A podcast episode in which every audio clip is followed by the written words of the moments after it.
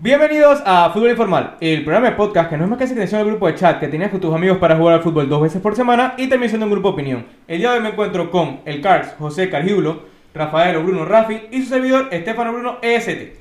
O el día de hoy nos encuentra Miguel La Bomba Mayo, que quedó completamente retratado con la eliminación del Manchester United en Champions, pero de eso hablaremos más adelante. En las noticias del día tenemos que Lucian Fabrel, ex técnico del Dortmund, ha sido sustituido tras la derrota contra el Stuttgart y queda su segundo al mando. Haaland, para no irnos de, del Dortmund, gana el Golden Boy y Ansu Fati, jugador del Barcelona, gana el Web Golden Boy, que este es un premio que se da al que fue más votado por los eh, fanáticos vía web. Eh, nos vamos a meter directamente en lo que es la liga porque se dieron dos partidos muy interesantes.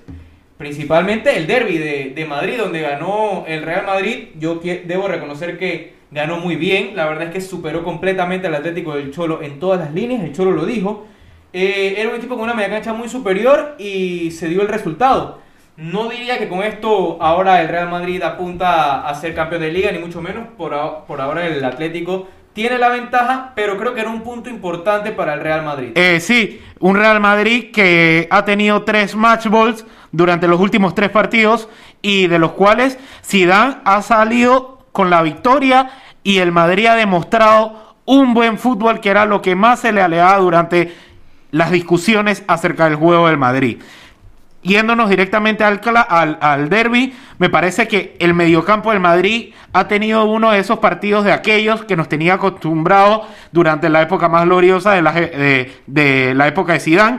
Me parece que Luka Modric, Casimiro y Tony Cross, ese tridente en la, en la media, no le dio oportunidad alguna al Atlético durante los 90 minutos lo superaron desde la mitad de cancha, línea por línea. El Atlético no tuvo, eh, eh, no tuvo incidencias ofensivas y se vio en el resultado. El Atlético casi el peligro lo, lo vino a generar casi al minuto 70, 75 por allá. Luis Suárez ni se vio y lamentablemente el Atlético en los partidos importantes, este fue una prueba de ello, no dio la cara, señores. Oh, sí, total, eh, superior al Madrid desde el principio a fin. Un excelente partido como ese Cargillo de la media cancha, que cuando tu media cancha está bien, es muy difícil que pierdas el partido. Y además también el regreso de Sergio Ramos, que demostró que es uno de los mejores defensas hoy en día del mundo. Además yo quiero resaltar que el Cholo se defraudó a sí mismo, ya que salió, a mi parecer, a no perder, que a tratar de, de ganar el partido, viendo que Real Madrid venía en una condición que no era la más favorable en los últimos años, además en un Alfredo Di Stéfano que le estaba costando sacar el resultado.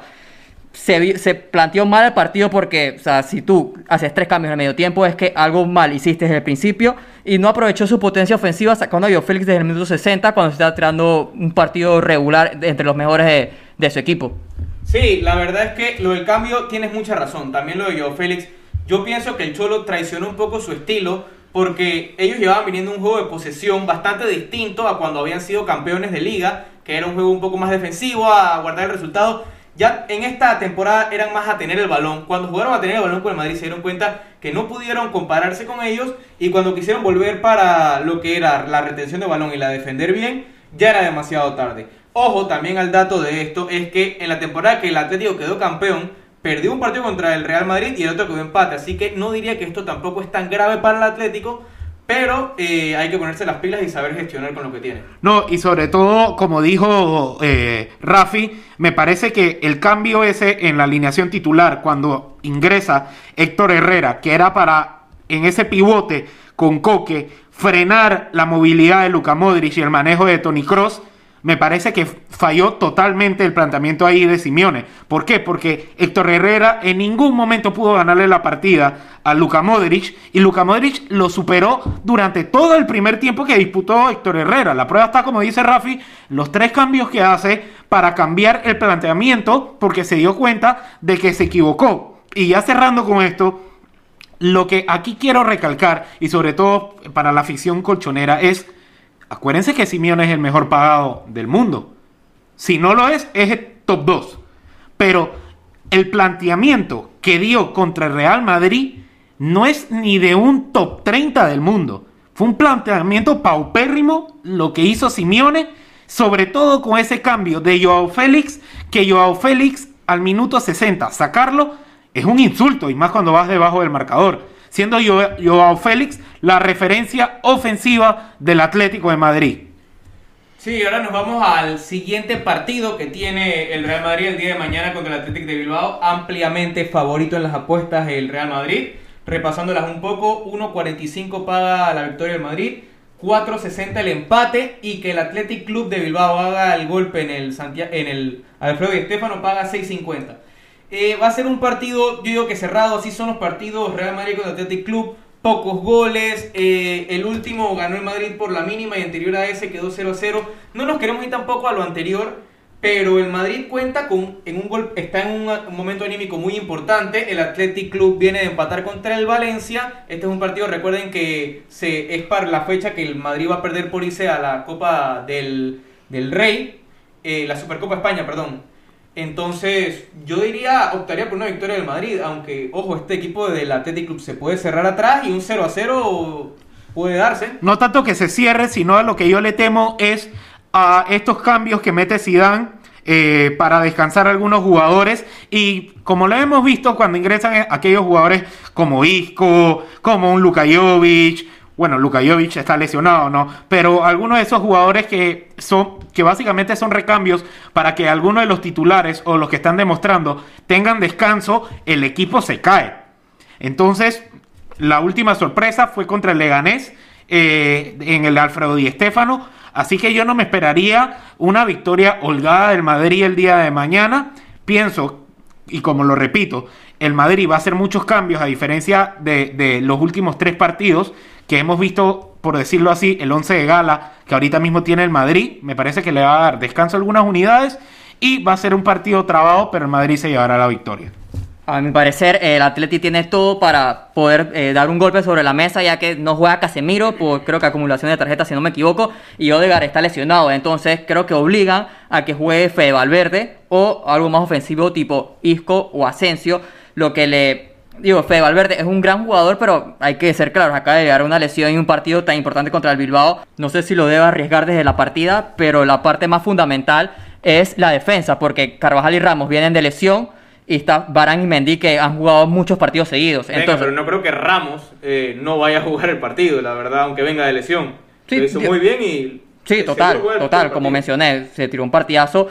La cosa es que hay que ir variando eh, jugadores, ¿no? Porque la, temporada se hace más corta. Entonces, no, no, no sé si, si Dan, como dice Cargilo, hace los cambios locos, mete a Odria, eh, Odriozola o mete a Marcelo y esas bandas, Munian y Williams, con la velocidad que tienen, pueden hacer mucho peligro. No, yo ya te digo que en el instante en el que ustedes vean, y se lo digo recomendación, no va a estar en los picks, desde ya les anticipo, pero en el instante que ustedes vean a Marcelo en la alineación titular del Real Madrid, métanle la doble al Bilbao. ¿No crees eso, Carlos? No, sí, totalmente. Y como lo hemos mencionado a lo largo de los podcasts, sobre todo yo, Marcelo se le agradece todo lo que ha hecho por el club, un histórico, pero ya cada vez que juega su rendimiento se nota que están lejanos de lo que algún día fue o un rendimiento que tiene que tener un jugador de elite de Real Madrid. Sí, triste el rendimiento de Marcelo, adicional a ello también triste el rendimiento del Barcelona, el rival del Real Madrid, que la verdad es que dio un resultado en victoria este pasado fin de semana, pero no convenció, un 1 a 0 con un gol de Messi de ojo, un típico partido, como me dijo Rafa el día de ayer, de esos que el Barcelona no iba a ganar, que tiraba, generaba ocasiones, pero no entraba el balón y fue un, error en la salida de, Levante lo que proporcionó el gol de Messi. Aunque ya te que tiene demasiados problemas extravestuarios, eso es lo que yo le quiero preguntar. O sea, ¿ustedes creen, uno, que es culpa de Kuma? O sea, que todo es culpa de Kuma. O sea, han pasado tres técnicos en un periodo corto de tiempo. No puede ser que todo sea culpa del entrenador en esta plantilla. Además, una plantilla que quedó ya totalmente dividida con las declaraciones que se dijeron de Ricky Push. Entonces yo quisiera que me den un poco su opinión de esto, porque son temas graves que están dañando lo que es una plantilla que podría tener potencial en nombres, pero que en juego la verdad es que deja mucho que desear. Sí, sobre todo de la forma vulgar, como le robaron ayer a Levante, que no le pitaron ese penal al minuto casi 90. Ah, pero al Barcelona tampoco le pitaron dos penales. Ah, pero es, una mano de un Titi que era un handball que no se sabía si era voleibol o qué que se lo pitan a cualquier equipo, pero como es contra el Barça, bueno, ah, no se pita. Pero bueno, Eh, sí, ahondando más en tus palabras, ST, un paupérrimo partido me parece por parte del Barcelona contra un equipo que está en puestos de descenso, un levante que no es el levante que nos tiene acostumbrados temporadas anteriores, que es un mitad de tabla que complica los partidos. Sin embargo, ahora está eh, con menos puntos y en descenso, como ya lo mencioné.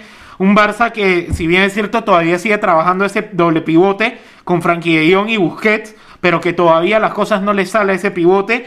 Y bueno, como siempre se ha dicho, el Barcelona tiene algo que los otros clubes no tienen y se llama Leo Messi. Ese toque te puede cambiar un partido y fue la diferencia el día de ayer, porque en fútbol el Barcelona no lo encontró. Con una pincelada de Leo, el partido 1 a 0. Sí, total. Me parece que el resultado se dio porque Levante trató de cambiar su estilo, por como iba a jugar contra el Barcelona, jugando un poco más defensivo, así el estilo que hizo el Cádiz, porque el, Levante tuvo 24 tiros en, su arco y estuvo prácticamente todo el segundo tiempo metido atrás para que el Barcelona no le hiciera peligro y lo logró por, por bastante tiempo. Este Barcelona cuando llega tiene posesión, crea peligro, pero cuando llega a tres cuartos de cancha se le nubla, se le nubla toda la, la, claridad, toda la vista, porque no saben qué hacer con el balón. Con, con, la lesión de Ansu Fati, con la lesión de Ousmane Dembélé, no tienen ese rompelínea que, que te brinda velocidad en el ataque y entonces eh, Kuma pone a Braithwaite por la banda para tratar de eh, contrarrestar ese, ese, esa velocidad. También mencionas lo de Kuman, es que hiciste como varias preguntas, la verdad, antes de, de, entrar de lleno en Bueno, y me las respondan todas, por favor. Sí, sí, sí. bueno, eh, lo de Kuman me parece que no es algo de solamente de Kuman, me parece que esto es algo. Digo, hay, hay muchísimas cosas para mí. Digo, puede ser eh, falta de identidad, eh, falta de filosofía, falta de actitud, etc. Falta de liderazgo también, porque O sea, el tema que pasa con Kuman es que Kuma, las declaraciones de Kuman vende por la personalidad que tiene él. Entonces, es una personalidad que él dice lo que quiere y lo que le sale a él y luego te lo va a decir. A diferencia, por decirte, como un Zidane, que un Zidane siempre se calla en las conferencias de prensa, te sale con cualquier bobería o tontería en, en las ruedas de prensa, pero habla todo interno en el vestuario. En cambio, no. A Kuma tú le preguntas sobre algo y te va a decir lo que él piensa directamente, esté bien o esté mal, o sea favorable al vestuario, que es una problemática que en el vestuario también falta hace falta un liderazgo y eso hay que hablarlo. Messi, Messi no ha servido como líder y es algo que se, siempre se le ha dicho tanto en la selección como en el club no tiene ese liderazgo que tenía un Puyol, un Xavi o inclusive hasta un Iniesta. Es un hecho, es un ah. hecho que, Messi no es líder, eh, pero yo digo que vamos, o sea, lo que hizo Kuman de señalar a un canterano como Ricky Puig. Pero ojo, eso son declaras, eso, son, eso no es que, que, salió él a decirlo, eso es algo que lo está trabajando en la prensa. Pero todos los medios, y medios muy, muy serios diciendo esto. Digo, al final lo hizo un medio y ya se todo, para vender, ¿no? Ok, pero no, no, no, porque donde, donde el río suena es porque piedras trae. No, claro que haya una situación con Ricky Push. Porque no lo pone a jugar, eso estamos claros. Pero de que él haya dicho específicamente y se haya expresado directamente de que Ricky Push es el filtrador o el topo, yo no he escuchado a Kuman en ningún lado y dándole certeza a esas declaraciones que ha salido en Sport y en todos lados. Bueno, pero, ok, sí, a lo más seguro o sea, por algo se dijo. Ok. Es asumir. Sí, claro, es asumir. Como podríamos asumir la, la, llamada de Ronald Kuman a Luis Suárez en un tiempo atrás. Y tú me vas a decir que uno de los dos lo tuvo que filtrar. No, pero ahí sí fue Luis Suárez y Luis Suárez salió en una entrevista y lo corroboró. Ahí está. Aquí ninguno de los dos. Y ahí Kuman tampoco es que o sea, fue a atacar a Luis Suárez de ninguna manera, ¿no? No, creo que, es que, por eso uno sabe lo que es atacar a Luis Claro, claro, por eso te digo, él simplemente le dijo, y como lo corroboró Luis Suárez, aquí ya la directiva no cuenta contigo, yo tampoco cuento contigo, tienes que buscarte un, lugar. Sí, total. Y con Ricky Push también, eh, eh, en su caso, Kuman lo dijo que le aconsejaba más o menos, no me acuerdo ahorita mismo la, la palabra, pero el tema de irse en una sesión. Sí, también bueno, la verdad es que yo siento que esto daña más al club. Un Messi que está más eh, afuera que adentro. Y yo lo entiendo también, o sea, que él diga que, o sea, que él lo señalen cada día de que todos los problemas del Barça son en torno a él, él obviamente va a decir, hey, yo no tengo por qué aguantarme en esto si yo el otro año me voy, no me voy a meter en ninguno de los problemas del Barcelona, ni siquiera meterle mente. Yo creo que ahora mismo el que más defiende el escudo del Barcelona es Marc-André que ni siquiera tiene la cinta de capitán. Sí, eso es lo que, lo que hemos hablado a lo largo, a lo largo del tiempo. Si, si bien no te acuerdas que cuando pasó lo del 8 a 2, aquí hablamos en la mesa, de que el único que dio a la cara como un verdadero capitán cuando llegaron a Barcelona fue Ter Stegen. Y eso que no tiene la cinta de capitán. Entonces, es una situación que, como te digo, recae en diferentes actores. Falta de liderazgo por parte eh, de- de un jugador en el vestuario.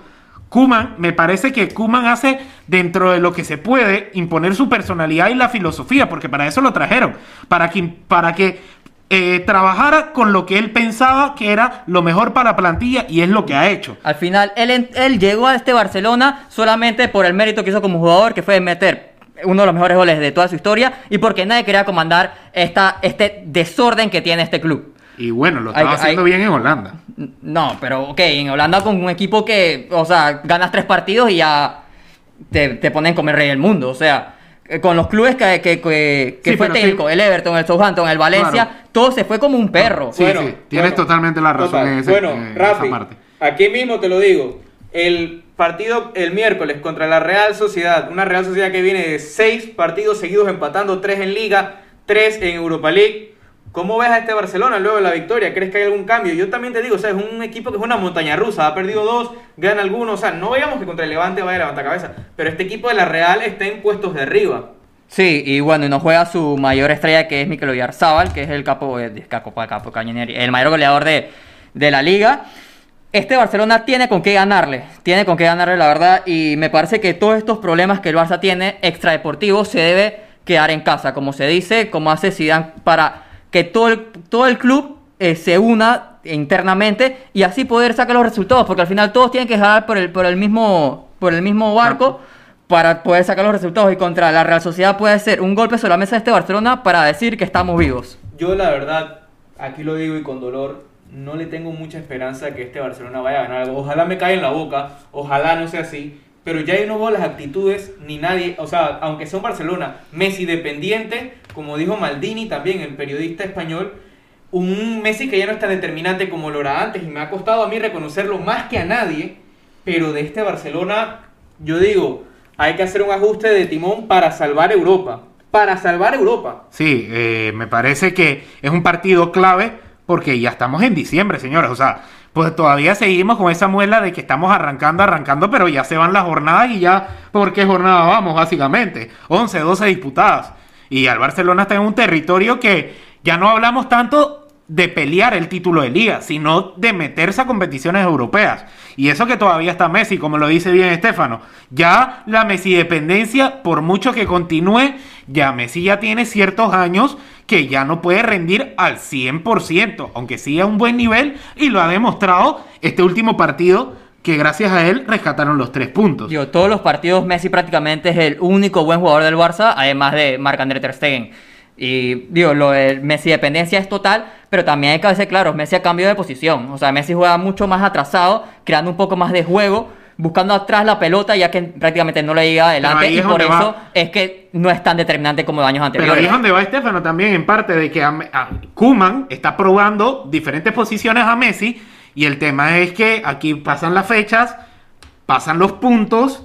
Y cuando acordamos, y ya estamos a, a un Barça fuera de Europa. Claro, y, Y ya no está peleando ni el título. Y como, y como hablaba con, con un gran amigo también fanático del podcast, el Pavel, le mando un saludo, le falta también una referencia como un Luis Suárez que le pudiera jalar la marca y le diera más oportunidad a Leo Messi de meterse eh, y crear los espacios. Pero bueno, ya ese es un tema que, que tendremos que ver qué pasará en este partido contra la Real. Ahora nos vamos a Italia, donde hay un, dos cruces llamativos. El primero, Juventus-Atalanta. Eh, quisiera saber que ustedes, cómo ven este partido. Una Juventus que la verdad ha venido de tres victorias seguidas, pero contra rivales que no de menor envergadura, incluso in- incluyo al Barcelona ahí, porque fue un Barcelona que jugó malísimo ese partido.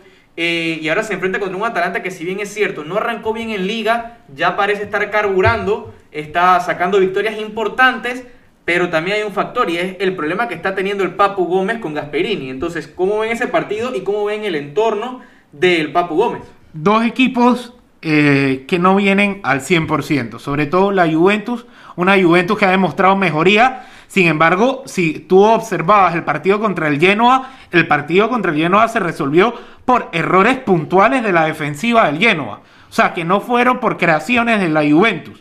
Entonces me parece que es una Juventus que cada día eh, sí se le nota mejora, sobre todo en los resultados, pero en el fútbol todavía está lejos de un nivel que podamos decir esas Juves eh, arrolladoras en Italia. El Atalanta, el Atalanta eh, en Italia también le ha costado mucho, ahí se ha dejado muchas derrotas. En Europa le ha ido bien, pasó a, a los octavos de finales. Sin embargo, este tema del Papu, Illich, y el propio Gasperini, me parece que es una situación que hay que analizar que les puede estar afectando, aunque cada uno sale a dar sus declaraciones y decir que por lo menos el Papu salió a hablar de que hablará en su momento, Gasperini inclusive se mencionaba que contra el partido, después del partido contra el Ajax iba a poner su renuncia y no lo hizo. Entonces es una situación particular que me parece que sí lo puede estar afectando se ve sobre todo en liga, que en liga es donde pasan las fechas, pasan las fechas y todavía no carbura eh, esta Atalanta. Pero yo creo que el partido de mañana va a ser un partido con goles, pero lamentablemente la Juve lo veo ganando. Bueno, para mí es la primera prueba de fuego que tiene esta Juventus en la liga, ya que solamente se ha enfrentado contra dos equipos de los ocho primeros y fueron contra dos equipos más débiles, que es el Las Verona, que está sorprendida la temporada, y contra una Roma con muy pocas estrellas. Eh, Luego de, la llegada, bueno, el regreso de, Cristiano después del COVID y el regreso de Bonucci y de Laita en la central, la Juventus ha visto mejor, pero creo que más que todo por individualidades de, sus jugadores que por estilo de juego implantado por Pirlo. Y por el otro lado, el Atalanta, como dice Estefan, no comenzó bien, pero poco a poco ha estado sacando resultados, con, también con buenas individualidades en el ataque principalmente. Pero me parece que este partido se termina, bueno, se, se va a jugar en la media cancha y viendo cómo Pirlo mueve sus fichas, porque el Atalanta ya se sabe la, alineación que se va a sacar. Sobre todo, eh, la Atalanta tendrá que sacar ventaja con Golsens y con Hattewor, que son esos puntuales, eh, eh, esos puntuales carrileros, que son los que empujan y le dan esa fluidez y esas ocasiones a los al delantero en punta, que en este caso me parece que lo obvio sería que coloquen a Duban Zapata y que también juegue el Papu el Papu, el tan cuestionado Papu, que se dice y se habla mucho de que se podría marchar en enero esta Atalanta. Sí, ahora nos vamos al otro partido, el que es en, en Milano, el, el Inter contra el Napoli, un Napoli que viene muy bien, eh, un Inter que yo siento que le ha costado mucho eh, arrancar los partidos, lo cierra bien, termina ganando, incluso le, le aunque le marquen primero viniendo de atrás, pero un equipo del Napoli que si tú le das eh, un primer tiempo para que de ventaja, como lo ha hecho el Inter con rivales que, como digo también, no quiero repetir la palabra, pero de menor envergadura, eh, no vas a poder alcanzarlo en el segundo tiempo. Aunque, ojo, los Inter contra Napoli siempre han sido partidos cerrados, que se decían por un gol, eh, que quedan empate, empates en el primer tiempo pero yo no veo sinceramente al Napoli perdiendo este partido. Sí, un partido que, como tú lo dices, Estefano, esos partidos en, el Giuseppe Meazza de Inter contra Napoli son partidos complicados, son partidos apretados. Por, por lo general, el Napoli sale a defender el partido, eh, se repliega y le da la, eh, la, oportunidad al Inter que proponga. Pero como tú bien lo mencionas, el Inter tiene una particularidad en estos últimos partidos, o se podría decir a lo largo de, lo que llevamos de temporada, que es que, le, que se demora en arrancar, que arrancan los partidos básicamente, sus, mejores eh, sus mejores minutos son a partir del 60-65 en que logra adecuarse a la cancha y carbura las indicaciones del, del profe Conte y me parece que eso, como tú lo mencionas, es una ventana que tiene que aprovechar el Napoli, porque el Napoli tiene grandes carrileros como son y el Chucky Lozano tiene a Politano, a Insigne, que pueden darle la oportunidad de si se ataca eh, desde temprano, sacar algunos goles y ya trabajar el segundo tiempo a base de replegarse y mantener la ventaja que puedan sacar en el primer tiempo. Yo a diferencia de ustedes, me parece que este partido sí va a ser de goles. Son dos, los dos equipos con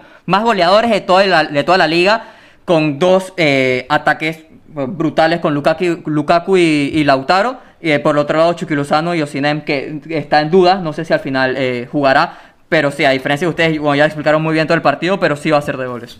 Sí, esperemos que el Napoli, por favor, por favor, sea el partido clave y se lleve la victoria. Sí, ahora nos vamos a Inglaterra, donde hay un duelo en la punta, el Liverpool de Klopp contra el Tottenham de Mourinho.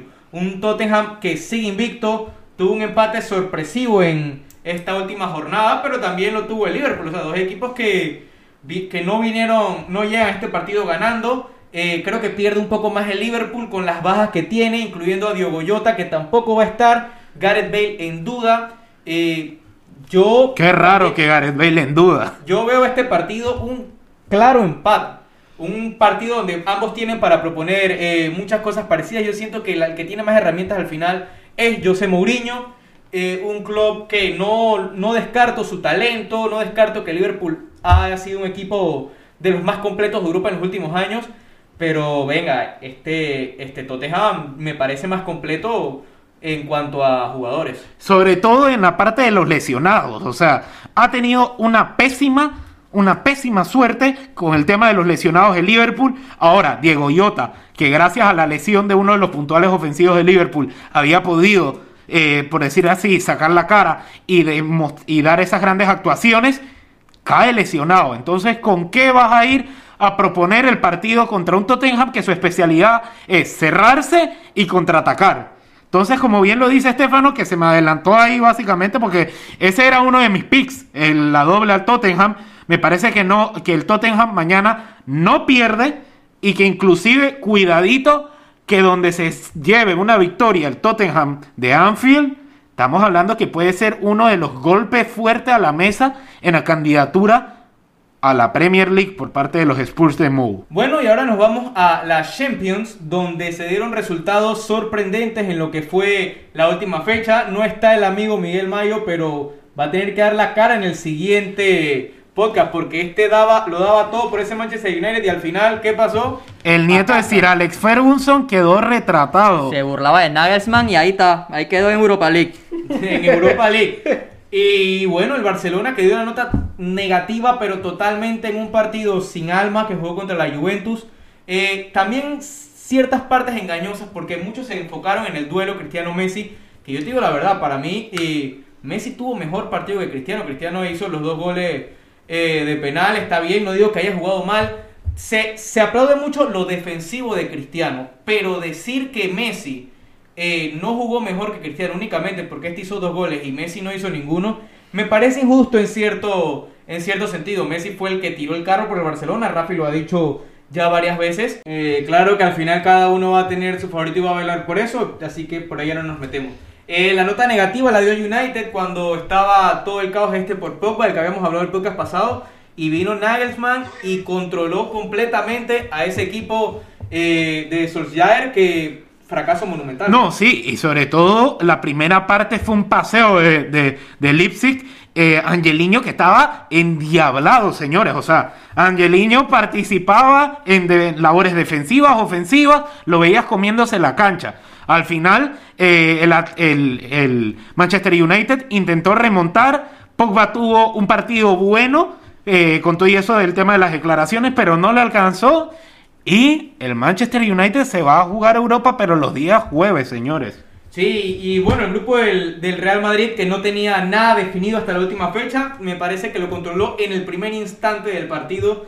Eh, ya se sabía que el Real Madrid iba a ganar. El, el Borussia Mönchengladbach creo que fue más el morbo de la gente de querer que el Real Madrid se quedara, porque este equipo del Borussia Mönchengladbach, a mi concepto no tenía nada, no lo tenía contra el Inter eh, y no lo tenía tampoco contra el Real Madrid. Su mérito fue meterle 11 al al Shakhtar, que digo, tampoco llegó a, mucho, a, mucha cosa. Entonces, eh, no me parece tan sorprendente esta, esta, este pase del Madrid. No, en ese partido del Madrid todos sabíamos que no iba a haber sorpresas. El Real Madrid es, es el equipo de, de, la Champions League y obviamente iba a sacar resultados. Me parece que la sorpresa fue en, en el otro partido de ese grupo, que el Inter no le pudo ni siquiera meter un gol al Shakhtar que estaba muy débil, que solamente se fue a la Champions, se fue a la Europa League, inclusive ni siquiera fue el Inter, solamente goleando el Real Madrid y sacándole los eh, seis puntos contra, contra el que pasó primero en el grupo. El Inter dominó completamente el partido, tuvo más, de 50, más del 55% de posesión, más de 20 tiros al arco,